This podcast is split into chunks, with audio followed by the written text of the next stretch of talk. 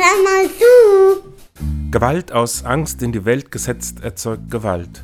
In der Ukraine hat das Angst-Gewalt-Karussell an Fahrt aufgenommen. Über Schuldfragen kann man lange diskutieren, doch die Aggression, die jetzt von Russland ausgeht, wird gespeist von der Angst Putins, dass die Idee einer echten Demokratie auf sein Land überschwappen könnte.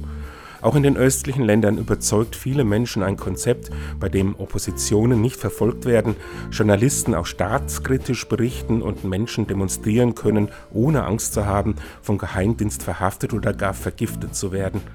Ereignisse wie in Belarus haben gezeigt, dass es für Machthaber ungemütlich wird, wenn so eine Idee um sich greift. Was können wir tun? Papst Franziskus hat zum Aschermittwoch alle Christen zum Beten und Fasten für den Frieden aufgerufen.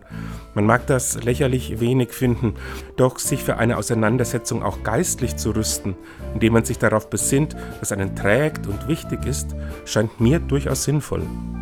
Und tschüss!